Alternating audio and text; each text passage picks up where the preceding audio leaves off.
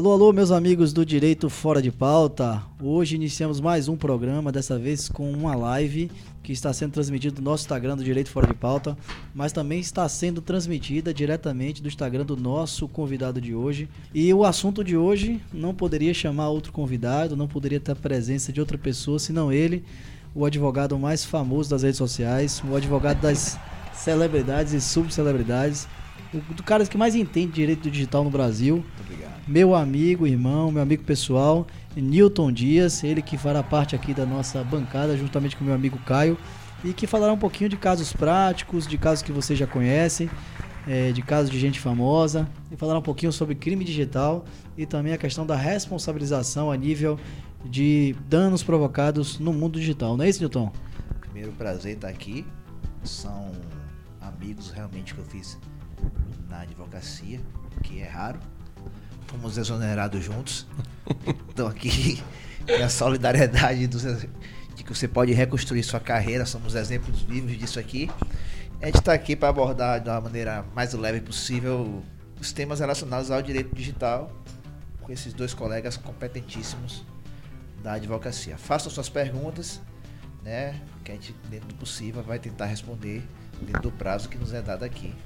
E vai logo ser disponibilizado pelo Spotify podcast, não é isso? Spotify, Deezer, podcast Apple, YouTube, todas as plataformas. Newton, já vou começar com pergunta, que é o que o povo gosta. Mais uma vez agradeço e faço eco às palavras de Fábio. E minha pergunta é, a gente sabe, você sabe que nosso nossa série Profissões Jurídicas, ela é direcionada muito ao estudante e o advogado que está querendo aí nortear sua carreira.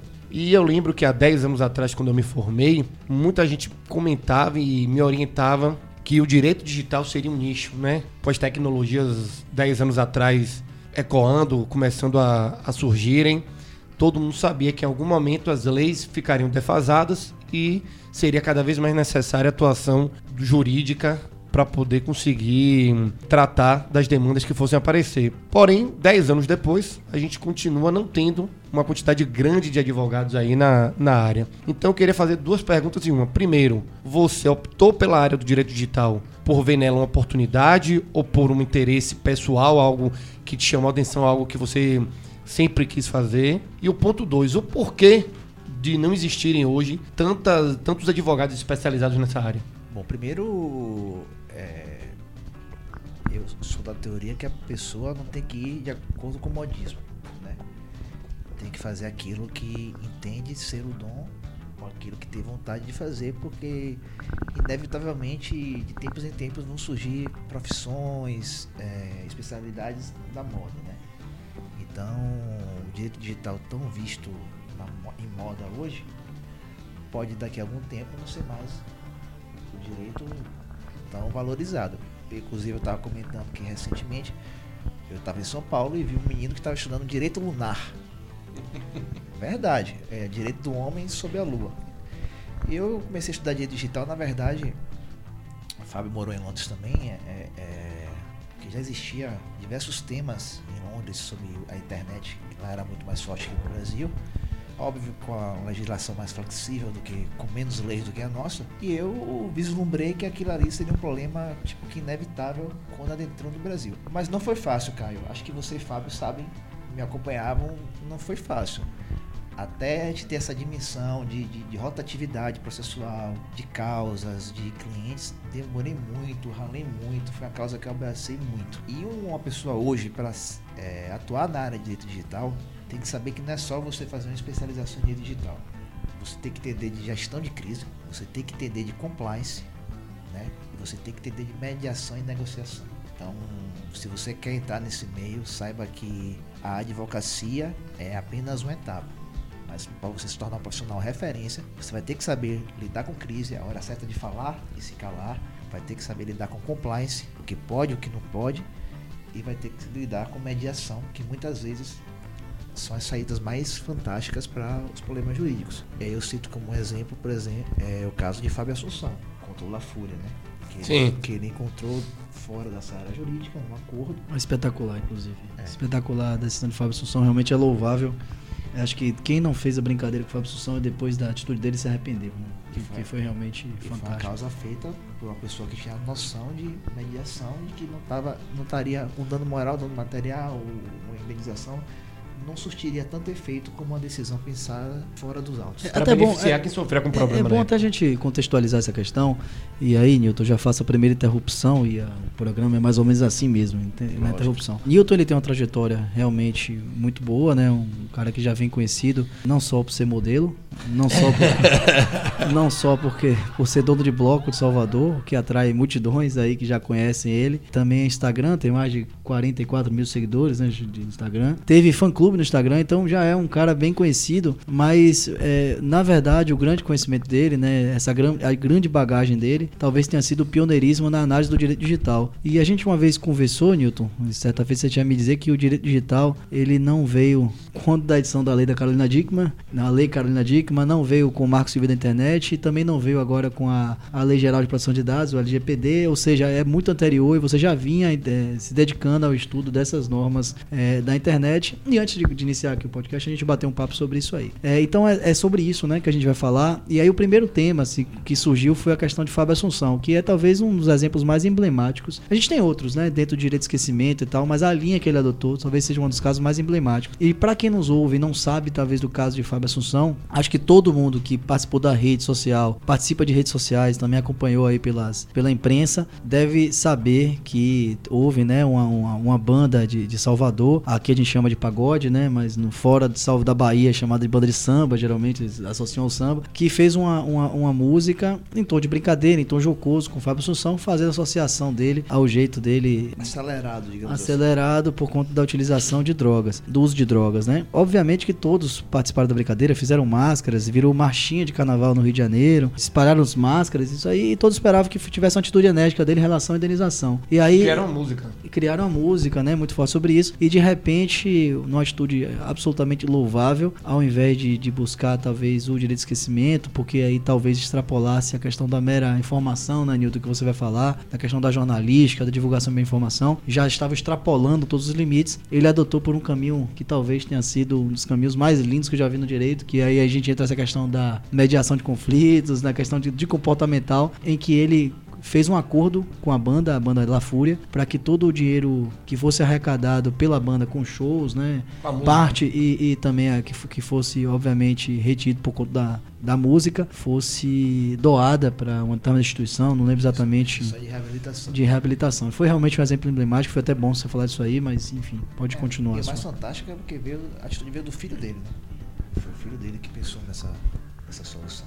Que, que pensou na solução, perfeito. E assim, e como existem casos como esse de Fábio Assunção, Newton, mas então já vamos. Eu acho que a gente podia conversar sobre o direito digital e sobre essas questões de responsabilização na internet, passando para casos práticos, né? E aí eu sei que você é um cara que. Que é referência no meio das celebridades, né? Eu falo brincando, mas Newton, para quem não sabe, vai estrear capa de revista. Né? Verdade. Capa Globo de- Rural, mas. Agora, é revista física ou revista digital? Apenas. E digital. Fui convidado para ser a capa da revista Ego Brasil da edição de novembro. Fico muito lisonjeado. É, inclusive fiz hoje uma postagem dizendo que é um marco também nessa exposição excessiva, que eu acho que me remete muito ao, a- ao RPM, aquela coisa de excesso, excesso. E que as pessoas precisam entender que eu advogo para artista, eu não sou artista. E para que também quem está querendo começar a atuar na área do direito digital, vocês vão ter que ter essa dimensão. Não é uma coisa fácil, você tem que dar justificativa ao seu cliente e aos milhões de seguidores de seus clientes diariamente. Ou seja, você não tem uma pessoa te cobrando, você tem uma multidão te cobrando. Você tem uma multidão te cobrando. Então é um nível de inteligência emocional que você tem que ter absurdo. Então Eu não tinha pensado nisso. E no dia digital, Nilton, você vive com essa questão. Eu vou citar os dois exemplos, né? Acho que os seus seguidores que nos ouvem, vou dar até um tchauzinho para eles ali que estão seguindo na live. é, eles acompanharam dois casos mais recentes. Primeiro é o caso de Milady, que virou novela, né?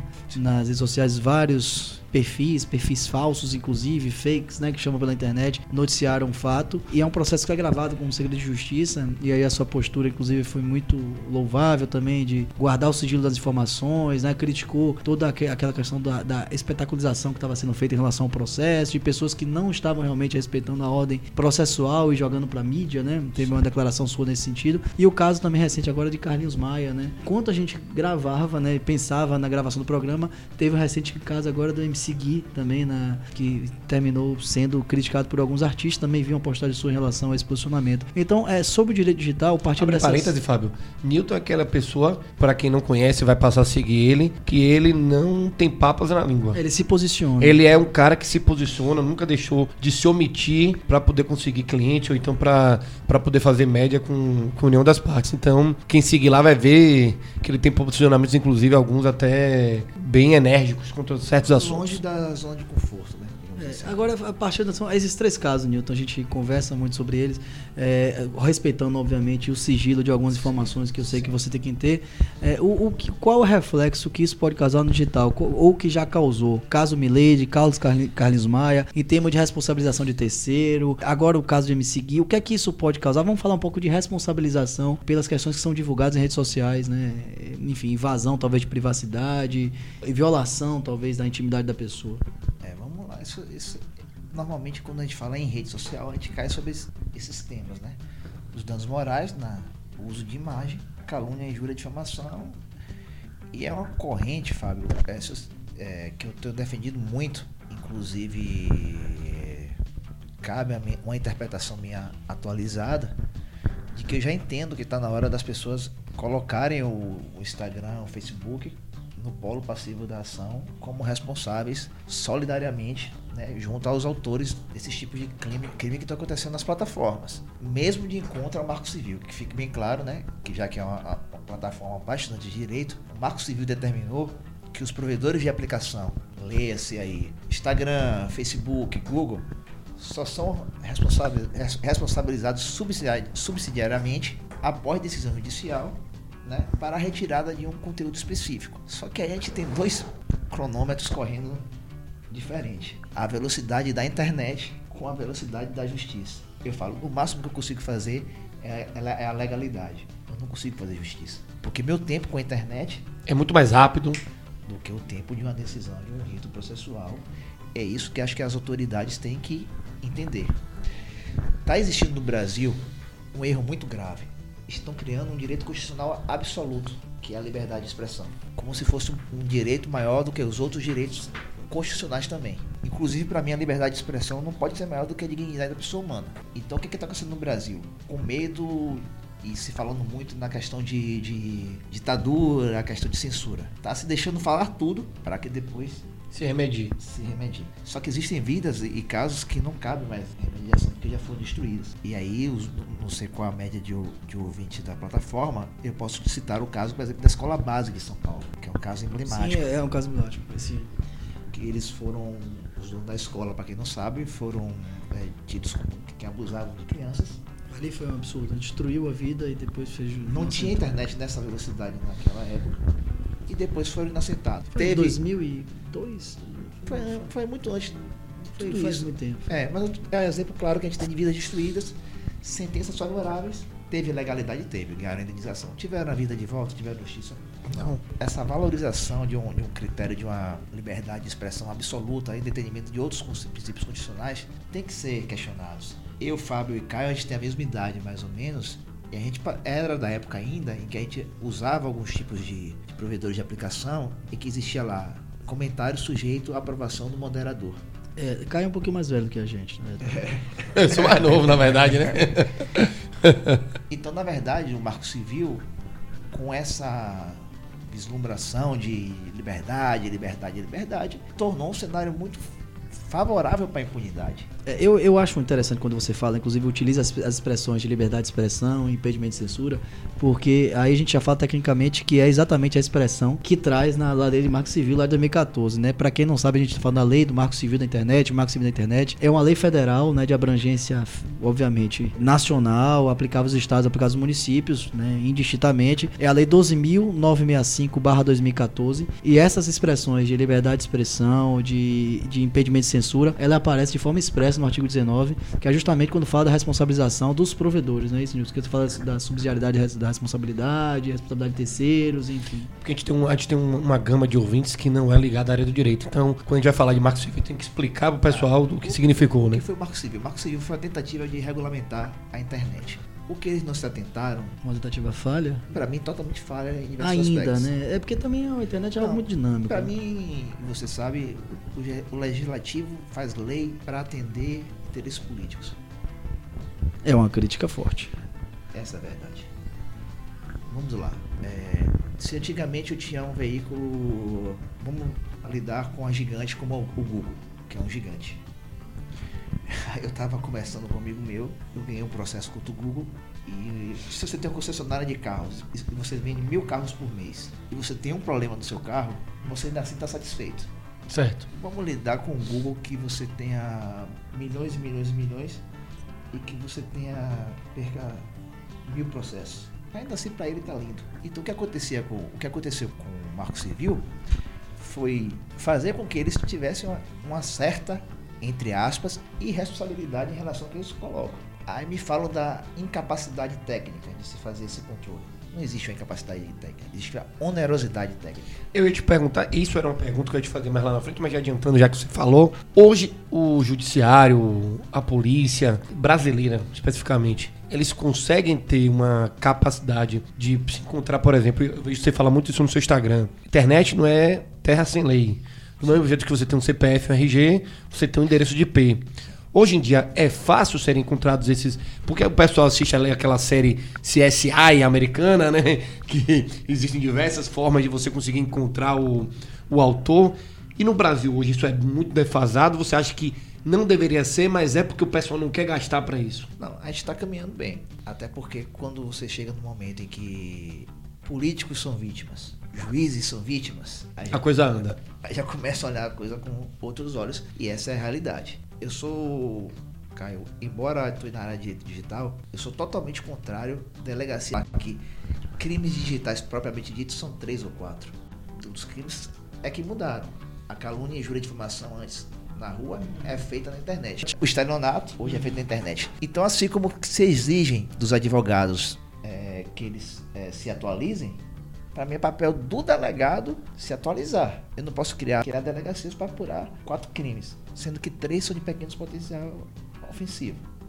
O estelionato feito em Instagram e o delegado dizer que não pode fazer isso porque é um porque é um isso artigo 154A e 154B Exato. do Código Penal que foi que eu colocaram ali de vingança apenas isso então não justifica você ter uma delegacia para cuidar só Você fala muito também do, da formação de quadrilha, que, por exemplo, se juntou três, quatro para poder denegrir no Código Penal. Ou associação, ou associação criminosa, ou formação de quadrilha.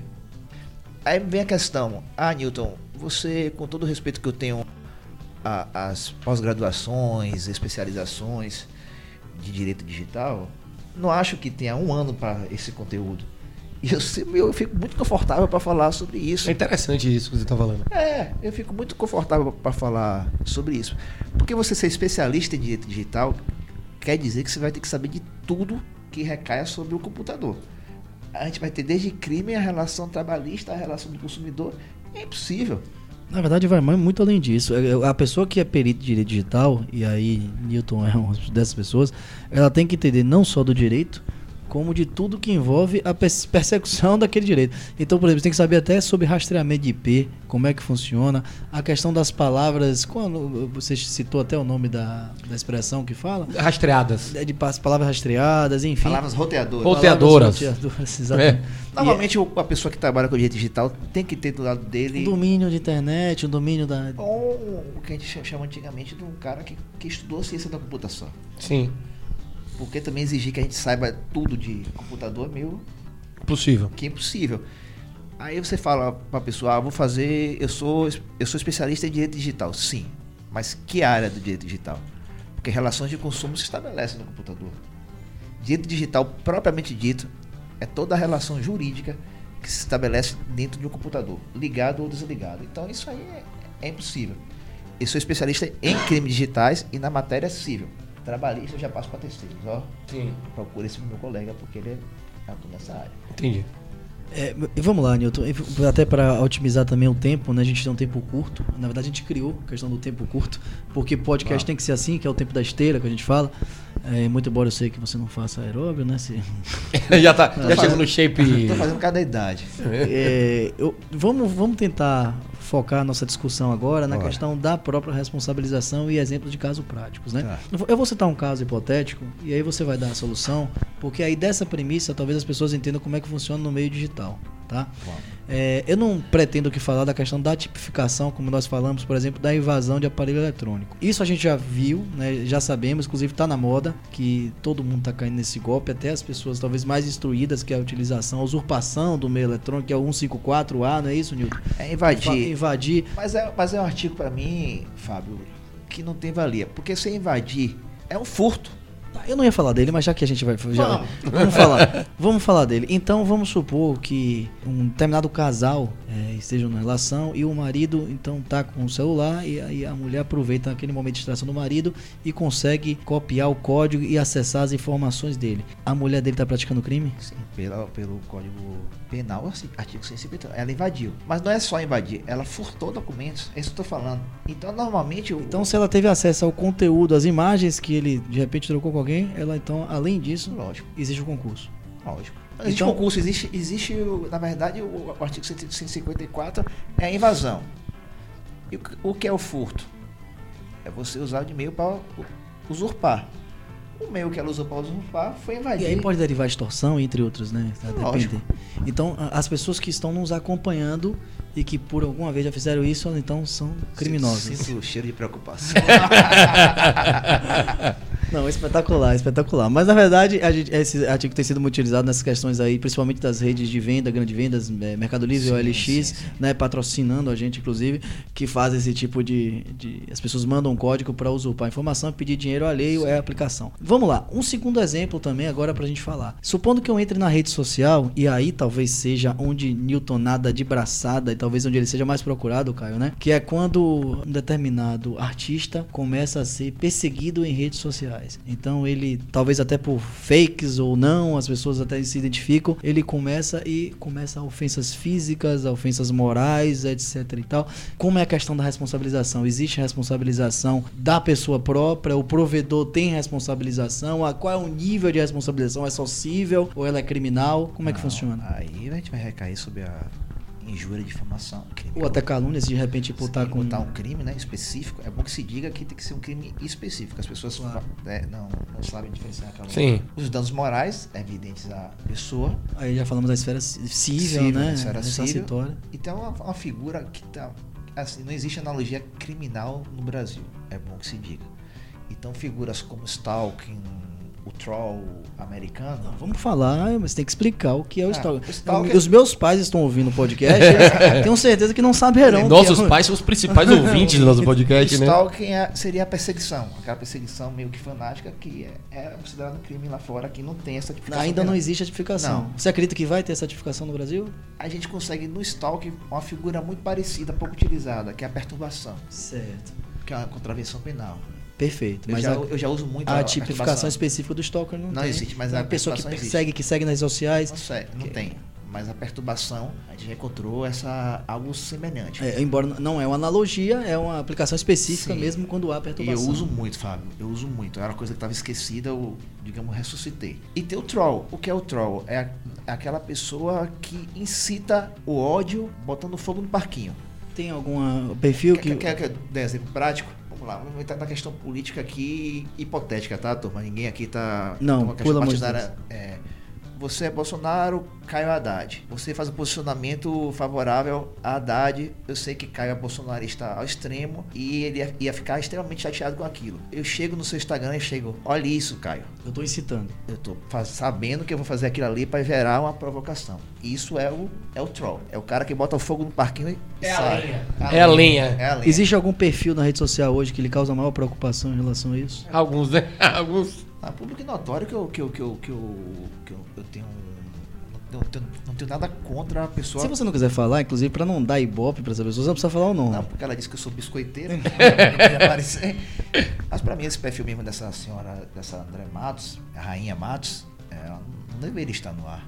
Como é que o Instagram, aliás, eu, o Instagram, processaria ela? Eu te pedi isso, puxe já com aquela questão da verificação da conta, Sim, aquilo tudo que você entende sobre o Como assunto. é que uma pessoa, a gente, o Instagram O que é que a Rainha Má faz? O que é que o perfil Rainha Má faz? vive de incitar ódio, de fazer postagem, de denegrir, vive disso. Extrapola a fofoca, no meu entendimento. Mas o que não pode, perante uma organização séria, é a pessoa dizer que teve o título de verificação graças ao número de processos que ela responde. Isso, Se é, vangloriar de algo negativo. isso é uma desmoralização à entidade Instagram. Se eu fosse o CEO do Instagram, eu a processaria. Eu entendo qualquer grande empresa que diga que uma pessoa teve uma promoção em virtude do número de processos que responde, eu ficaria altamente constrangido com. Eu te pergunto, nesse caso a Rainha Má citou ódio e de repente conseguiu lá alguns seguidores, né? Quase fanáticos lá do ódio que foi incitado. É, o Instagram não pode ser responsabilizado por isso? No meu entendimento, a partir de hoje, com a conversa que eu tive com o doutor Tiago Delta, que é uma das maiores sumidades de direito digital do Brasil também, É delegado, o delegado, sim, ele. sim, é- a gente já Às entende. vezes eu mando algumas denúncias. Thiago, Eu mando pra ele, assim, segue ali, olha, olha o que eles estão fazendo. No nosso entendimento, já, a partir do momento que o Instagram tem conhecimento e dá essa verificação, ele assume o compromisso para a sociedade de ser a conta verificada. Ele tem certeza que aquela pessoa é aquela pessoa, é então. aquela pessoa, então a gente, eu, nas minhas próximas ações, já está comunicado a Instagram, vocês vão estar no polo passivo. Não há mais o que se discutir. Para mim, é o meu entendimento. Se eu vou estar certo ou errado, vai caber o juiz. Vai caber o juiz, né? Hoje em dia. Tá, agora vamos falando da, da- a- especificamente em relação à norma, né, da, Tá. do Marco Civil. Em relação à responsabilidade, a gente vai para o artigo 19 e o artigo 19 diz que a responsabilidade desse, o Instagram, sem dúvida nenhuma, é um provedor de conteúdo, não é isso? E sendo provedor de conteúdo, me corrija se eu estiver errado, ele só vai ter responsabilidade se houver uma denúncia específica e, além disso, houver uma decisão judicial específica para ele retirar, por exemplo, a Rainha Má, exemplo, Rainha Márcia, Matos. Matos. Eu não conheço o perfil. Rainha Matos do ar. Então, ele só teria responsabilidade se por acaso houvesse uma decisão judicial. Esse é o entendimento de acordo com o Marco Civil. O que é um absurdo. Porque a gente tá, eu estou conversando com os profissionais que sabem muito de direito civil e de direito do consumidor. Sim, claro, claro. Você concorda que no Instagram a gente é produto e a gente faz um contrato de adesão. Sim. Esse contrato de adesão, qualquer contrato, quando uma parte é sacrificada em relação à outra, é um contrato abusivo, Leonino, cláusulas leoninas, né? passível da intervenção. Artigo 51. artigo- Não é isso? Perfeito. Então, minha tese é que esse contrato de adesão do Instagram, até porque eles fornecem uma plataforma de denúncia que tem resposta robotizada, que é um agravante para mim, porque, ou seja, o comprometimento dele com a apuração da denúncia é zero. É, eu tomei conhecimento disso um dia que um colega teve uma página com nada no Instagram e aí saiu pedindo pra todo mundo denunciar. E quando eu fui denunciar, não existia ali no elenco que eles juntam, né, pra você marcar a exata hipótese dele. Sim. Então eu fiquei meio que impedido, tive que clicar lá em outro. É uma ferramenta robotizada. E aí, se a gente entender que existe sim, no meu entendimento, acho que vocês devem concordar comigo, já está abusivo isso, porque a gente, tá, a gente O que acontece, por exemplo? Vamos lá. Eu sou um artista. Digamos, eu sou, um- eu sou um seguidor, eu sou um artista com 10 milhões de seguidores, tá? Quantas pessoas não entram no Instagram para me seguir, certo? Eu, fa- eu falo lá os termos, Sim. o Instagram é beneficiado economicamente com aquilo. E em contrapartida, de uma hora para outra, minha conta é hackeada sem nenhuma justificativa Sim. sem nenhuma proteção, sem me fornecer nada, como aconteceu agora quando eu estava em caminho com a Ludmilla. O Instagram não tem que ser responsabilizado por isso, não é uma cláusula abusiva, Sim. não é uma coisa a ser pensada, então Mas qual foi o caso que aconteceu com o Ludmilla? ah, teve a conta hackeada, até agora está fora do ar, estão oferecendo um iPhone na página dela. Ah, te- aconteceu isso também com aquela de, com a de Cléo Pires, a semana passada, se eu não me Com engano. a de Cléo Pires. Então, assim, você pensa que você eles têm total direito sobre a sua imagem, que é outra coisa a ser, a ser questionada também, e a gente não tem o mínimo de proteção. Está agendado, e ficou de ser agendado, uma visita minha a Brasília, junto ao Jair, assim espero que aconteça. O Jair que ele chama, gente, é o Jair Bolsonaro. Sim, porque Mr. President. é o nosso presidente, e aí não tem nada a ver com o partido, tem a ver com soluções, porque inclusive eu acho que já está na hora do Estado rever posicionamentos em relação à internet no Brasil.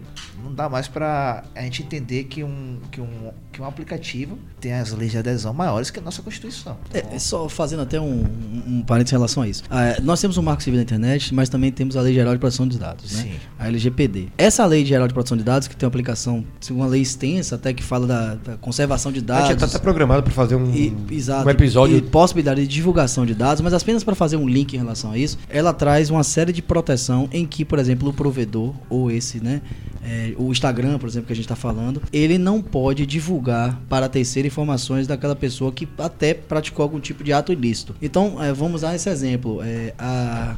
Já esqueci até o nome dela, Rainha Matos. Matos. Rainha Matos. Eu já chamar de Rainha Marta. já- Ela gosta. A, Rainha, a Rainha Matos divulgou alguma coisa. Supondo que a gente não sabe quem é a pessoa, a gente não tem acesso a dados pessoais. Eu não tenho como solicitar do provedor de conteúdo aqueles dados porque é protegido pela LGPD. Então eles não podem dar por uma proteção da lei de proteção de dados. Mas não impede que judicialmente é, o juiz obrigue então que seja concedido os dados referentes àquela pessoa que praticou o ato ilícito para que busque a responsa- responsabilização pessoal, correto? Tá, mas aí você concorda que vai ser mais um cenário pra Mora?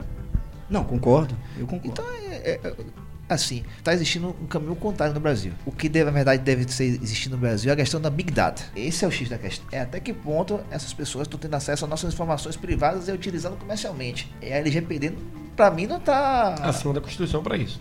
não tá fazendo isso. Quero saber o que, o que é que eles fazem com meus dados. Sim. Com certeza. Eu quero saber porque eu falo aqui, ah, aconteceu isso. Eu ativei o microfone no aplicativo, quero me lembrar das músicas do Boneco Fofão. E de repente tá lá no meu Instagram, compra o Boneco Fofão no Mercado Livre. É, Sabe o que aí- aconteceu isso? Ah, é, Eu pra- soube disso um dia desses, sabia? Não, É, é eu tava conversando, eu soube disso, é, é, participei de um, de um curso sobre internet, que as coisas que você fala quando sua rede social estão abertas estão sendo Porque ouvidas ao, ba- por. ao baixar aplicativo, você bote lá, é, concorda que o microfone fica ativado. Você nem vê. Sem ver. Então vamos fa- fa- alertar, fazer um alerta, né? As pessoas estão procurando as configurações do celular para desabilitar essas opções. Exatamente. Ou de repente apli- ah, apagar aqueles aplicativos que você não usa. Porque com mais importante do que proteger os dados, o que eu acho correto é saber o que estão fazendo com os nossos dados.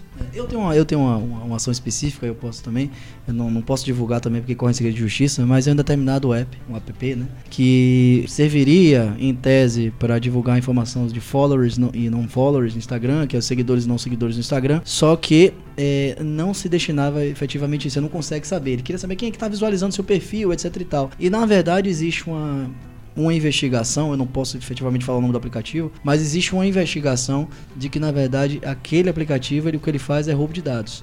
Né? Ele coleta dados, vende para banco de dados e quem sabe, né, está utilizando inclusive a, essa é, a questão, é a ferramenta. questão do Big Data. não que- é teoria da conspiração, é algo real que É algo real. E que, é que a gente não pode ficar achando que é coincidência. O que a gente bota no Google aparecer na nossa caixa do Gmail, aparecer no nosso Facebook e aparecer no nosso Instagram. Não, não é coincidência. Então a gente falou de responsabilização, né? Tipo, vamos- é responsabilização pessoal da pessoa que praticou o ato e responsabilização do provedor. E quando falamos de responsabilização do provedor, embora com as suas críticas da aplicação, inclusive conjugada do CDC, que é o Código de Defesa do Consumidor, a gente vai dizer, e aí vamos falar de forma objetiva, de base normativa, afinal de contas, nosso, né, nosso aplicativo, nosso podcast é sobre isso. O que diz o artigo 19 da, do, da Lei de Marco Civil é que o provedor ele vai, só vai ser responsabilizado se por acaso houver uma decisão judicial específica dizendo para ele tirar aquele conteúdo do ar. Somente após isso é que ele vai ser responsabilizado. Mas você contou que existe uma exceção. Uma exceção à regra que na verdade não precisa do suprimento judicial. Claro, além da liminar, né, mas ainda assim é judicial. Mas qual é a é- outra exceção que o usuário não precisa ingressar judicialmente, que ele pode simplesmente denunciar diretamente o aplicativo e já gera a responsabilidade se por acaso não tirar? É o caso de nudez e pornografia, né? O caso de nudez, relação sexual, contexto sexual. E isso foi em virtude, né? É que a gente fala das, do suicídio das meninas. É, Sim. Assim, aí é, criou-se essa. O que eu acho altamente. Sou altamente favorável, porque realmente fotos íntimas vazadas destroem a, vítima, a, destroem a vida de mulheres. Mas também eu, eu sugiro. Eu faço uma reflexão, sabe, Fábio Caio? Sempre que eu tô dando entrevistas ou palestras, eu faço uma reflexão. A nudez e a exposição sexual, por mais que seja grave, não é crime hediondo. Eu crio uma, uma, uma sanção administrativa para um caso de nudez e pornografia. Mas um caso de racismo, por exemplo, que é um crime hediondo, e que tem lá claramente um, um ato de ra- racismo. Ou um caso, um caso, por exemplo, de, de plataformas que levam pessoas a, a, a estimularem o suicídio. Eu entendo, eu, eu- entendo o que você está falando. Realmente a, Entendeu? Então, assim, a abriu, hipótese abriu, é muito restrita. abriu o artigo 21, concordo plenamente, mas tem que abrir pros, pelo menos para os casos de crimes hediondos no Brasil. Tráfico de drogas. Quer dizer que se você tem um perfil de tráfico de drogas, eu, eu preciso de uma decisão judicial para remover o, um conteúdo. Então você vê que tá uma coisa meio que, que sem critérios. Sim. Uma coisa feita realmente para suprir a necessidade de, de se fazer é, é, é, leis para atender a opinião pública. Novamente ratifico. Tenho clientes que foram vítimas de pornô de vingança, que foram vítimas de. Sou totalmente favorável à remoção imediata. Assim como existem casos que eu estou totalmente favorável à remoção imediata também. Não preciso o juiz manifestar por remoção de um conteúdo, por exemplo, diante de um caso de racismo. Sim. A gente entrou na questão, Newton, é, que aí também é, vamos pensar de forma conjugada em relação a tudo. A gente está falando que não pode exigir do provedor, aliás, a gente não pode esperar que o provedor também fique controlando a nossa vida, controlando os nossos microfones, que tem acesso aos nossos dados, etc e tal. Por outro lado, ele é responsável por cessar, interromper a divulgação, a circulação, é, sem autorização dessas imagens de nudez, de sexo explícito, etc e tal, quando a pessoa faz, faz isso. A pergunta é, a gente agora vai falar de WhatsApp né? Ou Telegram. E o caso emblemático, né, de um procurador que, que houve vazamento de informações ou suposto vazamento para quem não acredita das informações pelo procurador em uma conversa com o juiz, né? Hoje ministro da, da Justiça. A pergunta é: como é que um aplicativo poderia interromper isso aí sem entrar. Porque as, a, as coisas circulam muito rápido na internet. Eu imagino que você faça parte de redes sociais e você invariavelmente recebe vídeo, recebe imagens. A partir do momento que você repassa aquilo ali, você se torna corresponsável. Pratica um delito também. Como é que ele vai fazer isso se ele não entrar no monitoramento das coisas? Quer dizer, é uma norma sem aplicação, porque ele vai ter responsabilidade se ele não fizer. Você foi perfeito. É uma norma que você que abre diversas. Nunca, não pensaram nisso, né?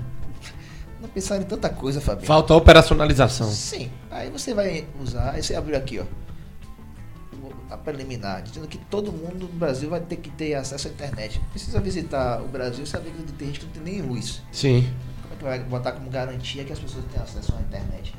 Então precisa de lei. O Brasil tem muita lei. Eu, eu, eu não canso de falar isso. Chega de lei. É lei demais. Sabe? Acho que. Acho que devia flexibilizar. É muita lei e lei ser eficaz. Foi perfeito na colocação. No caso do Telegram, para mim, houve um espelhamento. Você tem que explicar o que é espelhamento, para quem não está ouvindo. Vamos explicar o que é espelhamento. Espelhamento é quando a pessoa bota o. o, o, o aliás, o espelhamento é ter sido um golpe do, constante de WhatsApp. É bom que as pessoas digam, né? Saibam disso. Você fica próximo ao computador, seu WhatsApp tem um QR Code. Sim. A pessoa bota o QR Code no seu computador, você às vezes nem sabe disso. E aí pega tudo. Não, você, a pessoa acompanha online tudo que você está conversando. Nesse tem... momento, um monte de gente deve estar com o celular na mão olhando para ver se o celular está espelhado, né? E se a pessoa não se manifestar, não vai saber nunca que foi espelhado. Então, o que eu acho que aconteceu no caso de Moro, que eu não me aprofundei, que acho que foi, pelo que eu entendi, foi um, um, um espelhamento. Um espelhamento da plataforma Telegram. Não, o assunto parece que morreu, não se fala mais no assunto do Brasil. É. Mas enfim, vamos. Bora, agora nosso tempo tá, tá, tá, chegando. Já chegou ao fim, mas o assunto é tão interessante que a gente acaba levando para Me chame de novo, mas pague o jantar. para finalizar, Newton, hoje o advogado que ouviu a gente gostou do tema, achou interessante, achou que pode contribuir aí com a prática. Como é que ele. O que é que você orienta aí? O que é que é ele pode fazer para poder conseguir começar a atuar nessa área de, de direito digital e já passando também para o lado do nosso ouvinte que não é atua na área de direito, que sofreu aí uma injúria, uma calúnia, uma difamação, ou então que teve alguma imagem vazada, ou então que tem pessoas se juntando, até mesmo crianças em escola, né, que hoje toda criança tem um celular, está sendo vítima de algum, de algum ato ilegal. Como é que essa pessoa também ela pode se defender? O que é que ela tem que fazer? Procurar a delegacia? Primeiro procurar um advogado, né? Sim. E uma das minhas grandes lutas no, no, no, no direito digital é dizer que não é um direito de artista, é um direito de todos. Certo. Né? Tirar esse estigma de que só artista e celebridade, político tem, tem direito ao direito digital. Não, todos têm direito. É, aos profissionais e colegas da área, primeiro parabenizar vocês pela mais um meio de plataforma de conteúdo. Eu, particularmente, sempre fui muito mais auditivo do que visual, então eu sempre aprendi ouvindo. Então, para mim é. Você vai voltar aqui, sabe? Vamos voltar. e aí, é dizer, se você quiser realmente ser profissional do direito digital, procure cursos. Não precisa pós-graduações, eu sendo bem sincero, eu sou muito sincero, você sabe disso. Sim.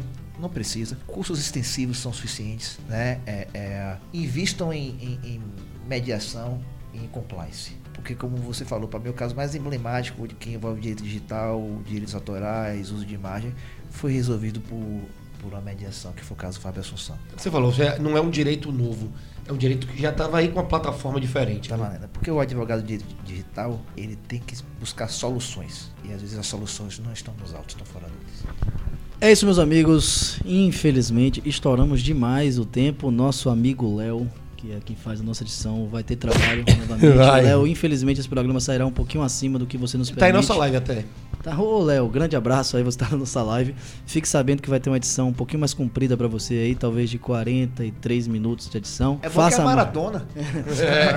E digo mais, Léo, eu diante do papo que eu tive com o Newton, eu vou me comprometer desde já a fazer um pocketzinho explicando um caso que aconteceu aqui na Bahia sobre um julgamento que houve recentemente, mas não vou falar sobre ele agora. É, mas tem a ver com direito digital, vou explicar um pouquinho sobre isso, num, de um tom muito mais resumido, mas que envolve toda essa temática e quem tiver interesse depois também pode curtir, tá bom? Newton, muito obrigado pela sua presença, né? Agora a gente vai jantar, você vai pagar, obviamente.